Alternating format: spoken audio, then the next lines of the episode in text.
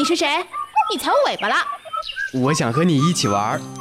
我要去动物幼稚园，你来吗？我可以去吗？来吧。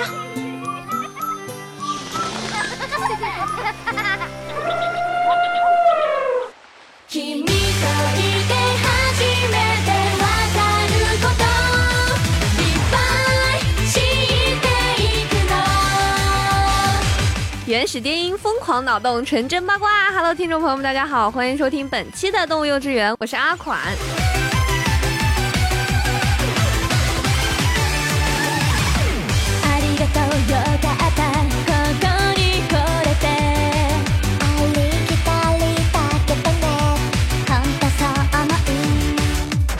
咱们中国呀，有很多的传统节日，都是为了亲人团聚啊，联络感情啊，缅怀故人啊，还有就是好玩且开心。像我们家的话，到了各种节日的时候呀，大家就会聚在一起吃好多好吃的。像我奶奶会做的吃的种类就很多，所以真实的期待每一个节日。每个国家都有每个国家不同的节日。今天要说的主要就是日本的本土节日。查资料的时候发现，不仅节日众多，而且一年十二个月，每个月都有节日要过。哎，我们要是每个月都有节日过就好了。想家的时候还能回家看看，而且每个月都能吃到不同的好吃的。正在收听节目的各位兄弟，最喜欢哪个节日呢？如果有好吃的，记得推荐给阿款呀。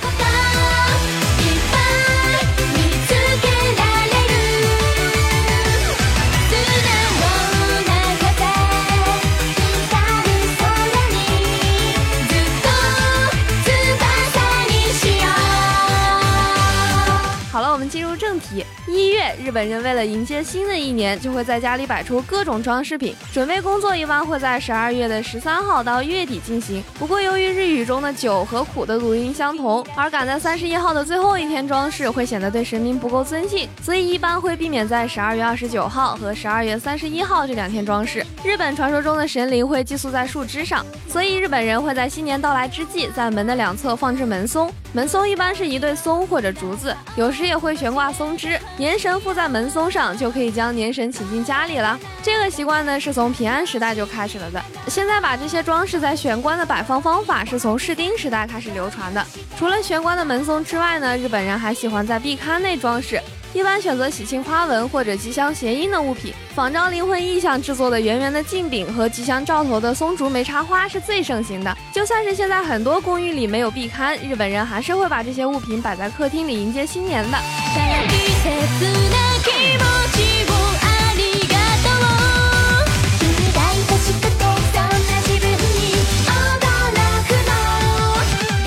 在二月呢，十二月八号和二月八号这两天被称为是币是新日。主妇在这两天或是其中任意一天会放下针线活，拿一根已经用断了的旧针，将针插在豆腐或蒟蒻上，再拿到神社供奉，称为针供养。主妇在供奉针的同时，也会祈求自己的针线活水平能够得到提升。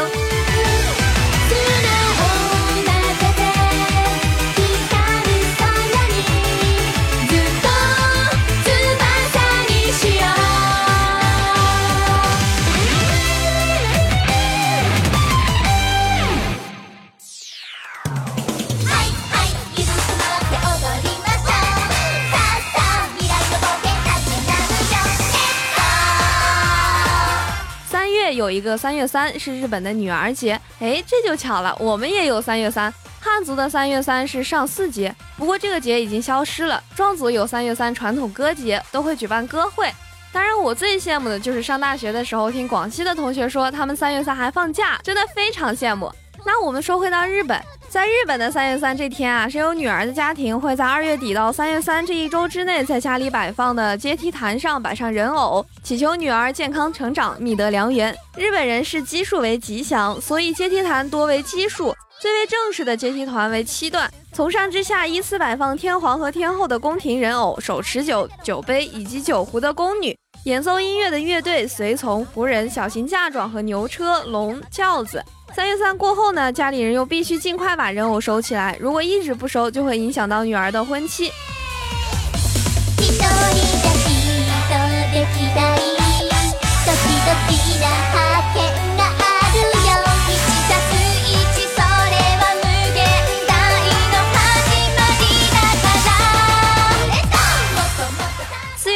日本的花季，以此纪念开花的无忧树下出生的释迦牟尼。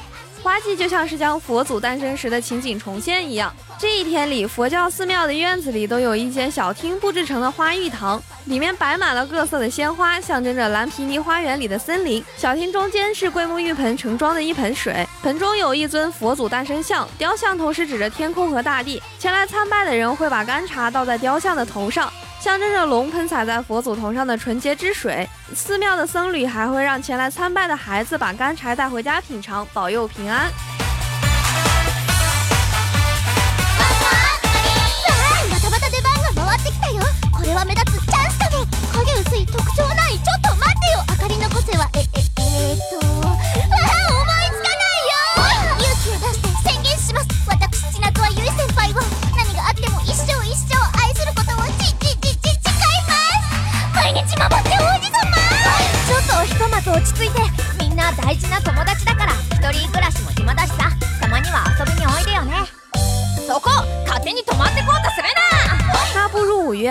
立春开始的第八十八天被称作八十八夜，如同日本歌谣《采茶歌》里所唱的“临近夏日八十八夜”一样，气温开始平稳上升。之后呢，立夏就紧接而至了。八十八又是寓意着日益兴旺的吉利数字，人们都认为这是开始筹备度夏的好日子。由于八十八又可以组成汉字米，这一天对于从事农耕的人来说也是格外的重要。人们会在八十八夜这天祈求神明保佑风调雨顺。而八十八夜这天所采摘的清茶，营养价值极高，在古代呢，也是被奉为长生不老的神物。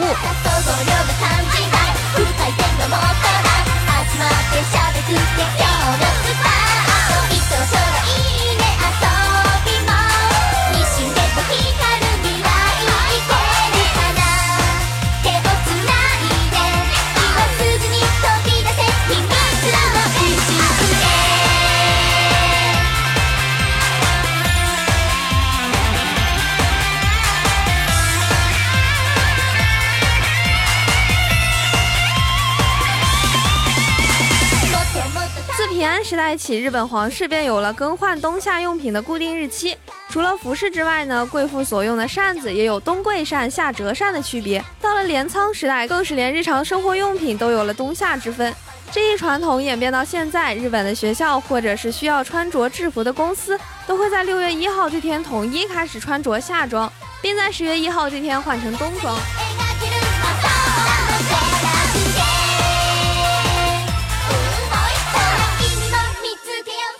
好了，由于日本的传统节日实在是太多了，那咱们这期呢就先说这么多，欲知后事如何，且听下回分解。